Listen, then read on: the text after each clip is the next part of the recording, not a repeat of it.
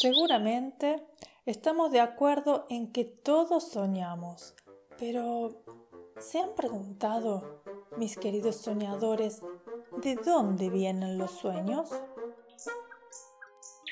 Te doy la bienvenida a Cuentos para Tejer Sueños, un espacio de fantasía que nace cuando sale la luna y la noche nos invita a ir a dormir. Me llamo Luciana Guadalupe Torre y junto a los soñalitas te acompañaré contándote una historia hasta el momento mágico en que comiences a tejer tu propio sueño. Los soñalitas son unos seres plumíferos de alas y copetes suaves y coloridos que tienen la maravillosa tarea de cultivar, mimar y entregar los sueños del mundo entero. Así volando despacito y en punta de plumas, llegan cada noche con sus alas cargadas de historias de ensueño para repartir. Entonces, luego del cuento de esta noche, los soñalitas te regalarán un sueño nuevo y todavía un poquito tibio, listo para ser soñado. Te invito a descubrir todos los misterios sobre este maravilloso mundo en lucianatorre.com, donde también puedes sugerirme lecturas y compartir tus sueños con otros soñadores de todo el mundo. Me encantaría recibir tu historia. Suscríbete a la newsletter de lucianatorre.com para acceder libremente a todos los cuentos escritos de cada día.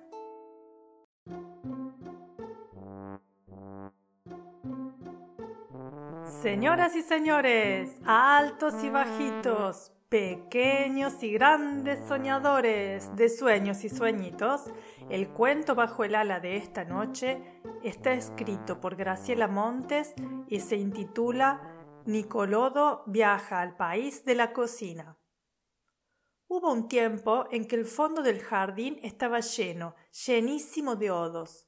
Había odos chicos y medianos, odos gordos y odos flacos, odos morochos, rubios y pelirrojos.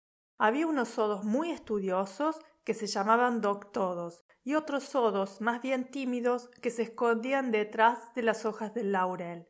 Los sodos vivían en latitas de azafrán y jugaban al fútbol con arvejas, y se llevaban bien con todo el mundo, con los grillos, con las hormigas y con los gusanos.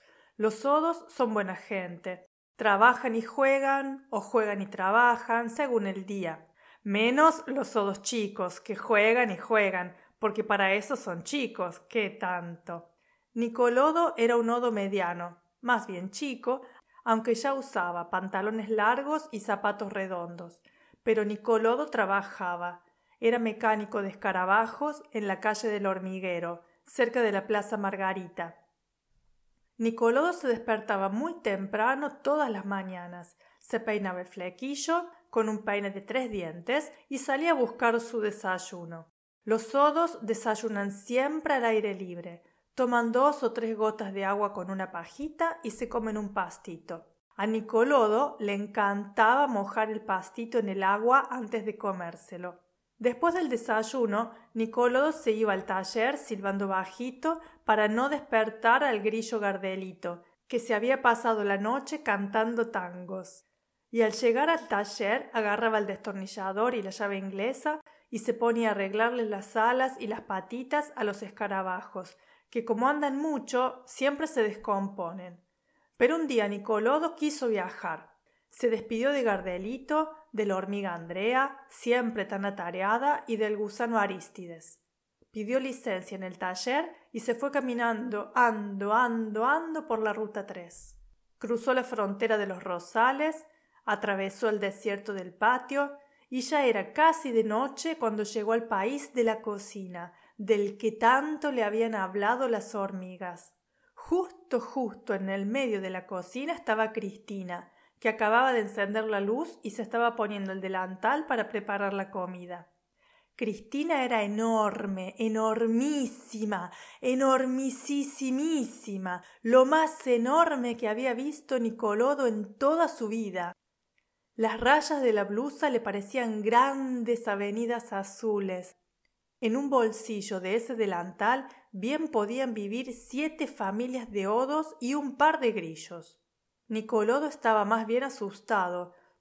Todo, todo era grande. Las cacerolas parecían rascacielos redondos con manija, y la pileta llena de agua era como el mar. Así que Nicolodo se fue acurrucando detrás de un montón de huevos, calladito y un poco arrepentido de haber salido de viaje solo a un país tan extraño.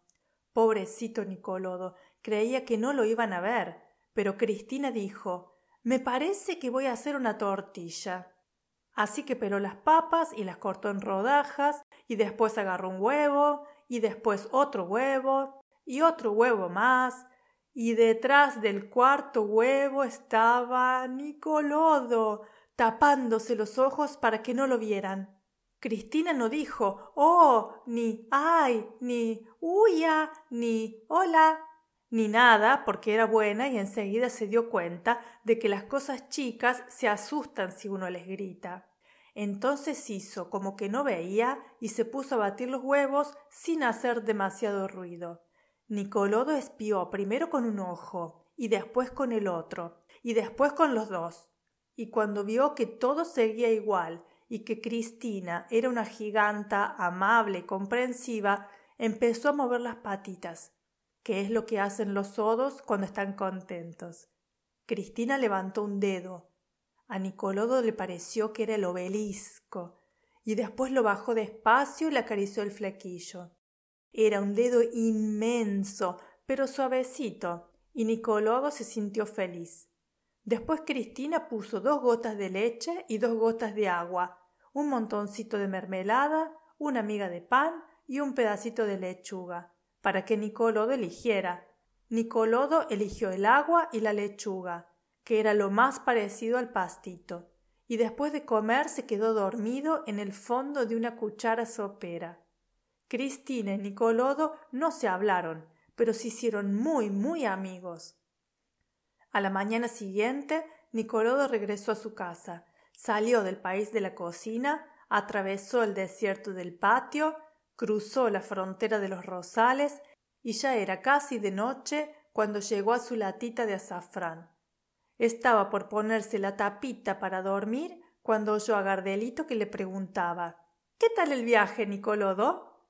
Lindo, lindo, dijo Nicolodo, y se quedó dormido sin cerrar la latita. Pero antes de ponerse a soñar, pensó si junto unos pesos, la semana que viene me hago otra visita al país de la cocina. Los soñalitas y yo te saludamos con un gran batir de alas y nos vemos en los sueños.